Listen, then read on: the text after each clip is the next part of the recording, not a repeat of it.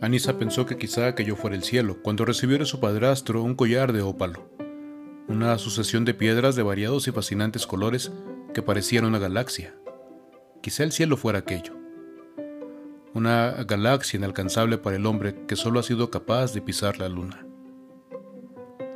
El cielo siempre está más alto de lo que pensamos y es infinitamente más grande de lo que podemos imaginar. Hasta el cielo físico, que es el nombre que damos al universo, cuando lo contemplamos a simple vista desde la tierra. Con mayor razón el cielo del que nos habla el Evangelio. Anisa es la madre de Samir. Recibió el collar cuando era adolescente y su madre ya había muerto, lo mismo que su padre, y pedía entonces a su padrastro en la lejana Damasco de finales de los años 70 la oportunidad de ir a la universidad, aunque fuera debajo de un uniforme lo suficientemente holgado para disimular que era mujer y evitar así recibir un balde de ácido en la cara por parte de los que se oponían a que las mujeres accedieran a la educación. Parece del pasado, pero sigue ocurriendo. Samir, su hijo, por su parte, es el protagonista de la novela Algún día volveré a buscarte, del español Javier Arias. Un buen día, cuando tenía tres años, su madre lo llevó a la playa, le vendó los ojos y le pidió que se estuviera quieto, que no se moviera de ahí que ella volvería enseguida. Siempre lo hacía. Samir obedeció, pensó que era un juego y por eso no pasó miedo. Así se lo dijo a la policía cuando fue encontrado horas después. Su madre nunca volvió. Cada año celebramos, hacia el final del tiempo de la Pascua, la ascensión de Jesús al cielo ocurrida, según el libro de los Hechos de los Apóstoles, a los 40 días de la resurrección. Los Hechos de los Apóstoles es un libro escrito por el evangelista San Lucas y es el único de los cuatro evangelistas que nos narra este acontecimiento. Si fuera serie de Netflix, el Evangelio según San Lucas sería la primera temporada y los Hechos de los Apóstoles sería la segunda. Y si la viéramos en Netflix, todos respingaríamos.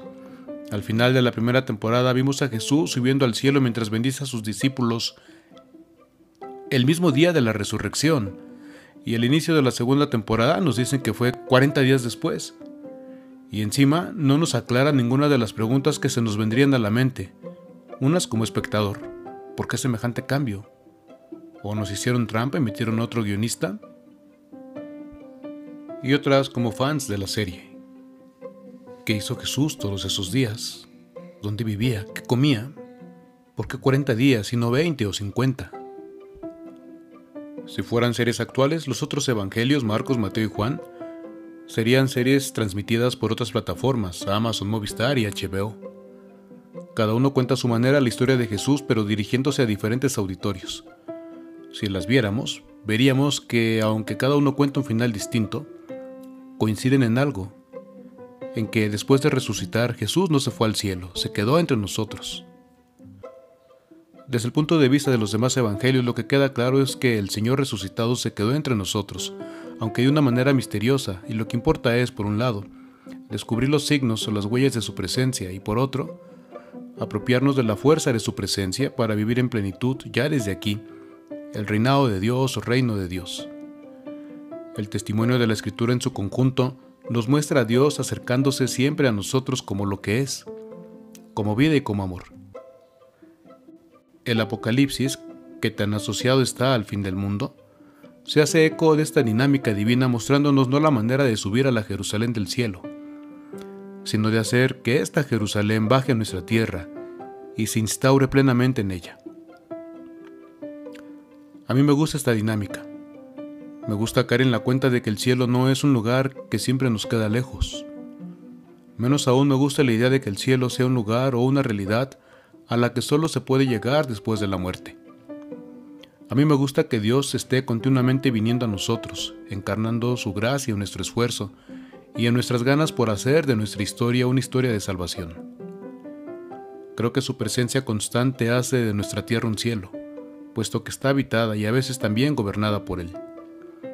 Me gusta que el cielo no sea el falso consuelo con el que nos quieren disuadir del monumental esfuerzo por construir una iglesia mejor, una sociedad mejor y ser una humanidad mejor. Por eso me gusta la última de las sentencias de Jesús en el Evangelio de Mateo, invitándonos a no tener miedo sabiendo que Él está con nosotros todos los días, hasta el fin de los tiempos. Me gusta que en Marcos seamos con las mujeres del sepulcro, invitados a volver a Galilea, a la vida de todos los días, a ganarnos la vida, defenderla y hacernos dignos de ella, como lo que somos, hijas e hijos del único Padre. Pero también es verdad que en este mundo y en esta historia existen el fracaso, la desolación y la desesperanza. Aún hay mujeres como Anisa que siguen viendo la universidad como vemos a las galaxias en la noche, bonitas, pero lejanas e inalcanzables. Por todos lados existen niños como Amir, abandonados a la orilla del mar y de la historia, en esa orilla que marca la frontera entre los que tienen algo en la vida, casa, comida y un proyecto de futuro, y los que no tienen nada más que una frustración de muerte que puede convertirse en una rabiosa rebeldía contra la injusticia. La injusticia es también, dolorosamente, incomprensiblemente, uno de los signos de todos los tiempos. Desde siempre la enfermedad y el abuso de poder traen consigo la muerte temprana o la lenta agonía de ser testigo de la impunidad. A veces estamos tan mal que ya ni siquiera tenemos la conciencia de que estamos mal y vivimos con la mente embotada y el espíritu maltrecho. Entonces se nace como se muere. Se nace en la negrura de la pobreza y se muere en la negrura del absurdo y del sinsentido. Por eso Creo que es bueno que Lucas nos haya transmitido la escena de la ascensión de Jesús, porque necesitamos el cielo. Necesitamos eso más allá de nuestra vida y de nuestra historia, que es más y es de Dios, que es nuestra meta y que, por lejano que parezca, está viniendo a nosotros. Eso más allá de nuestra vida y de nuestra historia, eso que es más y que es de Dios. Eso que es nuestra meta y que, por lejano que parezca, está viniendo a nosotros. Necesitamos el cielo y no como consuelo, sino como tremenda esperanza. Necesitamos tener la certeza de que el absurdo de la enfermedad, de la pobreza, de la injusticia y de la muerte, tan agravadas por la pandemia, que a veces parece que es ya un mal y muy triste recuerdo. Y luego nos damos cuenta que ni se ha ido del todo ni fue tampoco la última de nuestras desgracias, que todo es absurdo, tiene un final. Y que este final está garantizado por Dios, por el Padre bueno que resucitó al crucificado y lo llevó consigo a la plenitud de su vida. Necesitamos del cielo para alcanzarnos con provecho y dejar atrás el hartazgo de lo gris y opaco de nuestros días, sabiendo que podemos hacer el esfuerzo de anticipar a nuestro tiempo el cielo lleno de colores como un collar de ópalo, que de cualquier manera nos aguarde y el que es mejor hacer llegar antes que esperar sentados a que llegue.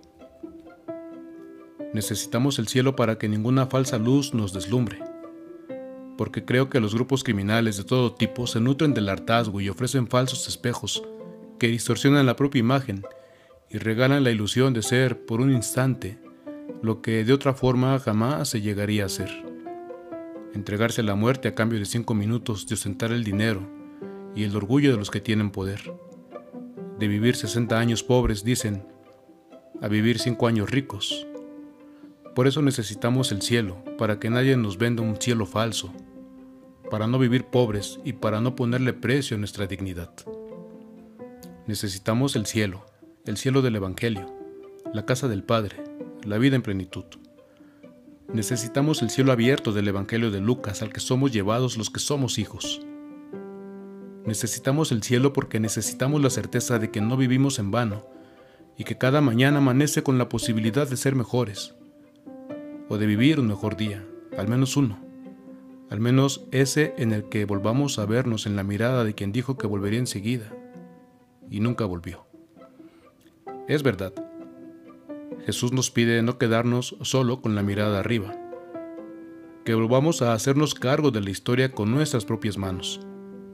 Pero también es verdad que primero necesitamos ver hacia el cielo y ver las manos que desde arriba nos bendicen porque sin su bendición y sin las puertas abiertas de su casa, ¿qué caso tendría ponernos a trabajar?